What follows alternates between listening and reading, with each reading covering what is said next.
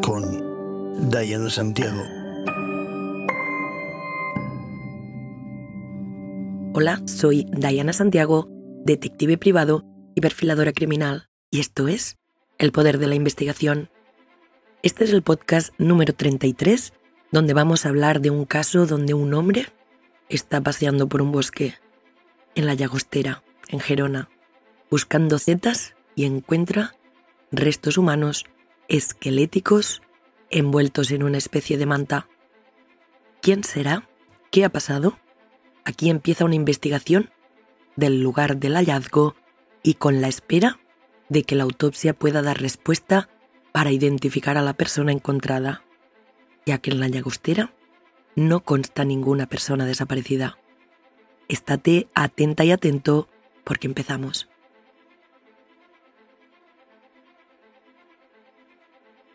Llagostera se encuentra situada en el extremo meridional de la comarca del Gironés.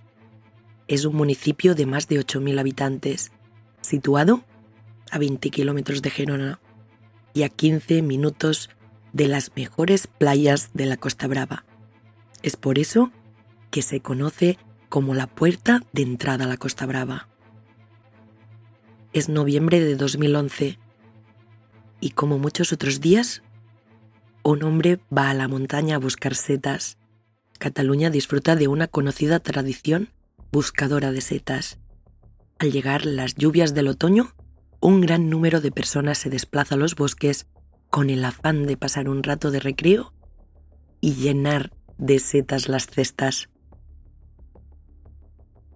Mientras este va paseando por el bosque, junto a la carretera de Tosa, dentro del término municipal de Llagostera, ve algo que le parece extraño.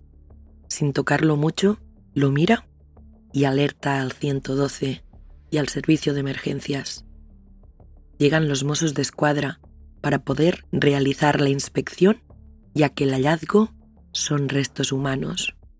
También inspeccionan todo el lugar. Los restos se encuentran esqueléticos, aunque no es un esqueleto completo, y están envueltos en una especie de manta o saco, lo que obviamente hace pensar de que se trata de una muerte relacionada con un acto criminal. Se ordena el levantamiento del cadáver siguiendo el protocolo judicial y los restos son trasladados a la sede del Instituto de Medicina Legal de Cataluña, en Gerona, donde los especialistas forenses realizarán un exhaustivo estudio para intentar determinar tanto el sexo como la identidad de la persona muerta y, en caso de que sea posible, las causas y la época aproximada de la muerte mientras los mozos realizan una búsqueda en el archivo de personas desaparecidas de toda la zona, por si alguna corresponde con los restos encontrados por el buscador de setas. En principio, se descarta que sea una persona de la llagostera, ya que en este momento no consta ninguna persona desaparecida. Así que siguen buscando entre las poblaciones de alrededor, de donde se han encontrado los restos. Poco a poco van abriendo el círculo de poblaciones. De mientras, la autopsia confirma que el cuerpo pertenece a una vecina de Playa de 77 años, que figuraba como desaparecida desde finales de junio de 2011. El informe forense concluye que el resultado de la autopsia no puede determinar cómo murió la víctima, ya que asegura que los datos obtenidos no permiten establecer la causa de la muerte y tampoco su naturaleza. Por tanto, se trata de una muerte de naturaleza indeterminada, ya que se encontró el cuerpo de la víctima en estado esquelético. Tanto es así que el informe del servicio criminalista, en el análisis morfológico del cabello y extracción del ADN, tampoco ha podido determinar el sexo de la víctima. Sí, pero fue el análisis de ADN el que permitió identificar a la víctima, si bien ya se sospechaba que se trataba de una mujer por el tamaño de los huesos y la ropa en mal estado que se habían encontrado en el lugar. La autopsia confirmó que el cuerpo pertenecía a una mujer de 77 años. ¿Y quién es la víctima? Vamos a conocerla. Carolina Julià, natural de Casa de la Selva. Había llegado a Castell Platja d'Aro hacía más de 20 años. Se divorció y se trasladó al municipio costero. Es una mujer sin hijos que se ganó la vida cosiendo y cuando se jubiló vivía de su pensión. Cuando desapareció tenía 77 años. Había tenido una existencia difícil en los últimos años, sobre todo después de haberse separado.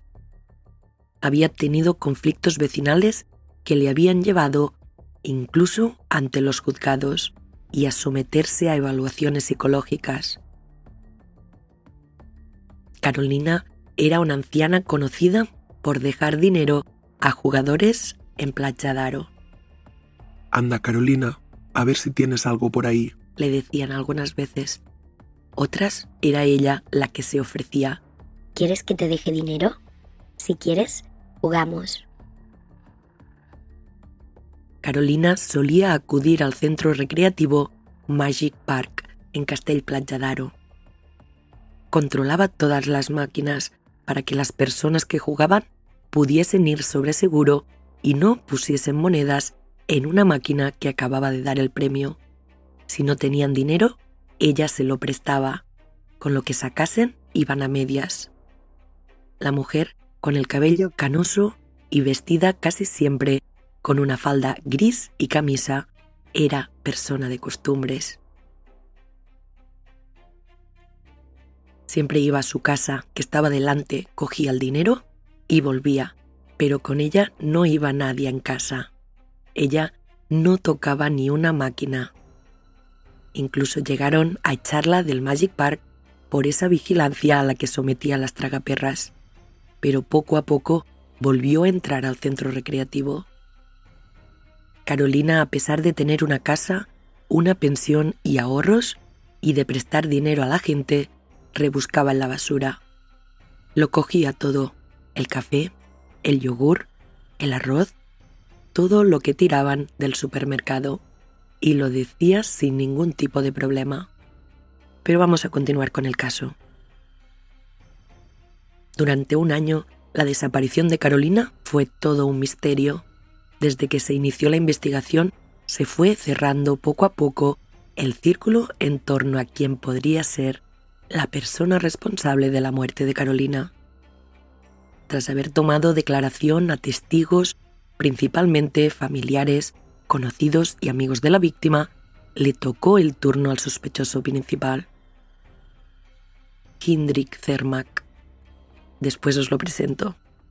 La policía ya le había identificado antes de que se encontraran los huesos, como la persona que entre 2006 y 2009 vivía en la barraca del bosque de Llagostera, cerca de la cual se hallaron los restos humanos.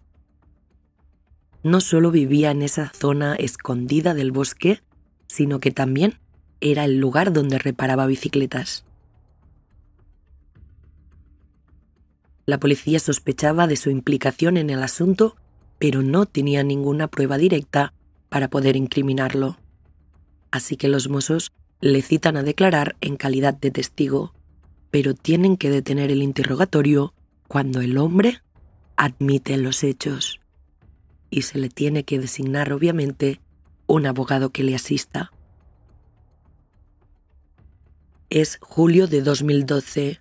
Es cuando el hombre es citado por los mozos para tomarle declaración en calidad de testigo, pero para sorpresa de todos, el hombre se autoinculpó de los hechos y confesó que había matado a la mujer. Kindrick explica a la policía que los hechos ocurrieron a finales de junio de 2011, cuando ambos se encontraban en un lugar no determinado de la llagostera.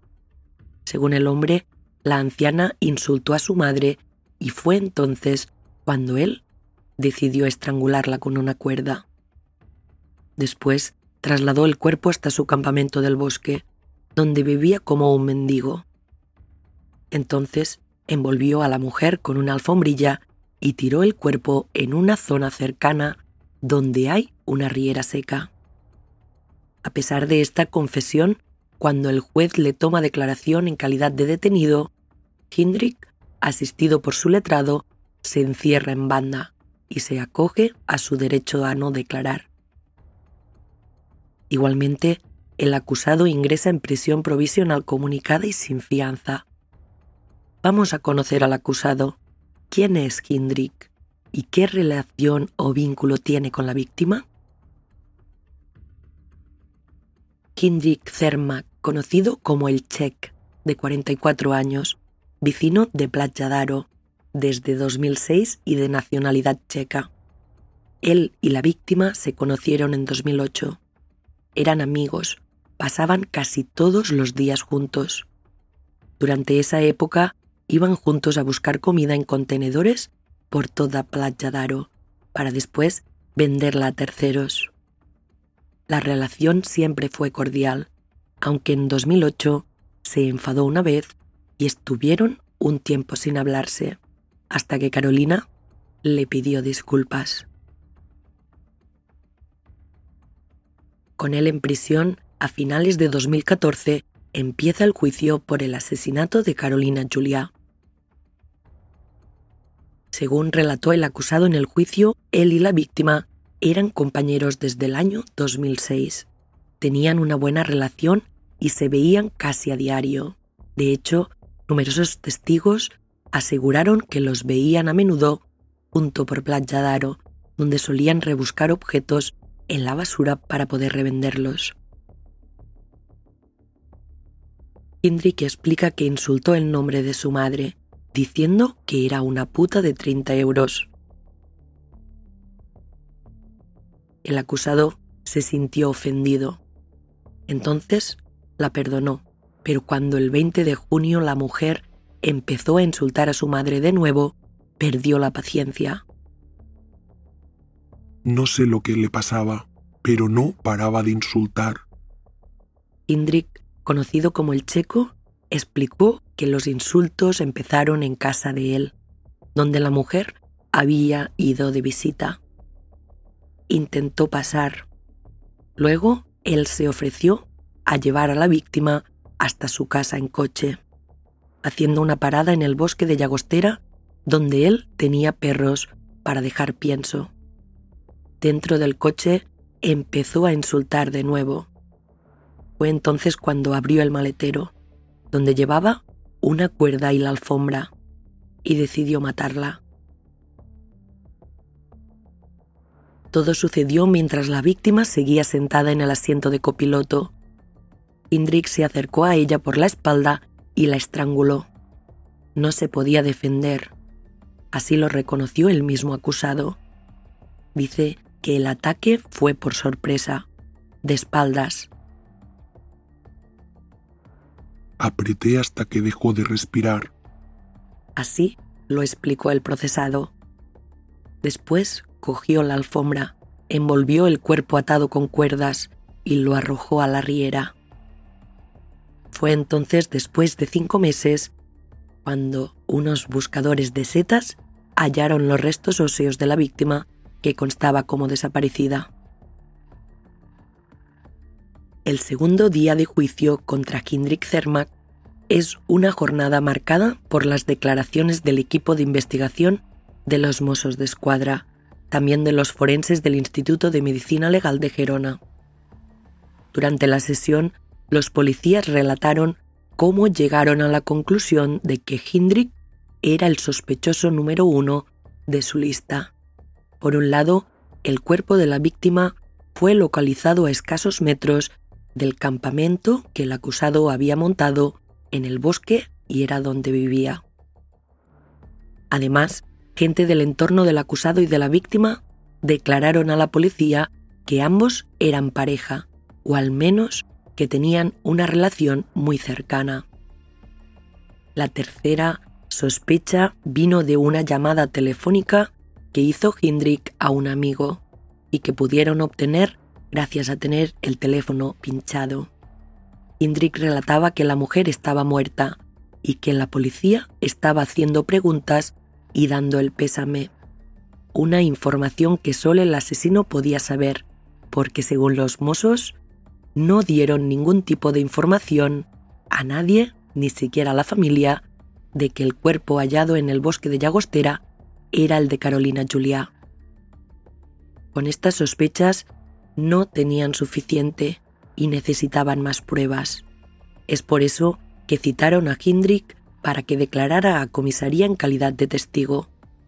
Pero por sorpresa de todos, en la primera pregunta ya confesó. Le preguntaron si sabía dónde estaba la mujer y enseguida respondió que estaba muerta, que él la había matado. El acusado explicó a la policía que fue muy fácil y rápido matarla. Por último, también afirmó que necesitaba confesarlo porque nadie puede vivir con esto dentro. Por su parte, los peritos forenses presentaron a Hindrick como una persona que no tiene ningún trastorno mental. En este sentido, los médicos concluyen que sabe diferenciar perfectamente entre el bien y el mal. Así, en su veredicto, los miembros del tribunal del jurado le consideraron culpable de un delito de asesinato basándose principalmente en una confesión autoinculpatoria y en que aportó detalles que solo el autor podía saber.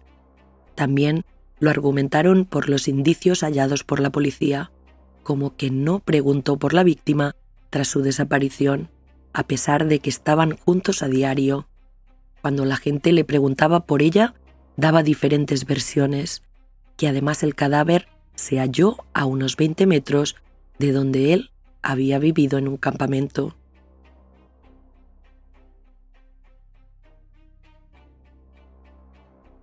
Finalmente, la audiencia de Gerona condena a 10 años de cárcel a Hindrick por estrangular a Carolina, de 77 años, con una cuerda y ocultar el cadáver envuelto con una alfombra en un bosque de Llagostera en junio de 2011.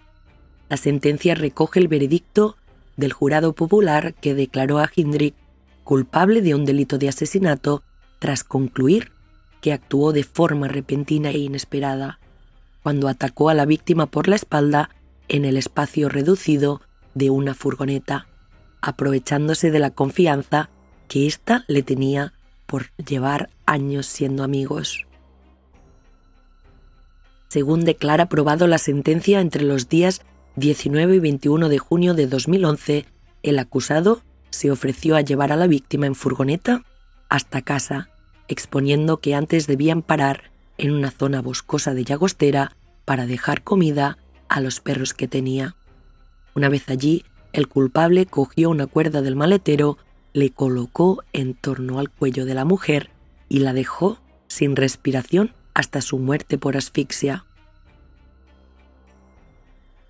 La audiencia le condena por asesinato porque la víctima no tuvo ninguna posibilidad de defenderse. Así, la sección tercera de la audiencia de Girona condena a 10 años de cárcel a Gindrick Cermac por matar a una vecina de Playa Daro, amiga suya, porque le dijo que su madre era una puta de 30 euros. Gindrick, así, se confesó autor del crimen y dio todos los detalles del caso. Y ahora sí, hasta aquí el caso de hoy, un caso más donde poder analizar la conducta humana, su mente y parte de su capacidad. Espero que os haya servido para poder realizar vuestros análisis y quiero recordaros que podéis seguirme en Instagram, El Poder de la Investigación, donde durante la semana voy subiendo información extra sobre los casos y también actualizaciones. También si os gusta el podcast y queréis ayudarme a que crezca esta pequeña gran familia, es gratis y agradecería muchísimo si podéis compartir el podcast, dejar vuestros comentarios, darle me gusta y todo eso que se dice. Ahí además tenéis el link por si queréis invitarme a un café. Muchísimas gracias y recordad que podéis escucharme en todas las plataformas de podcast. Nos vemos el próximo lunes. ¿Y tú? Sí, sí, tú que me escuchas, te quiero. Salud.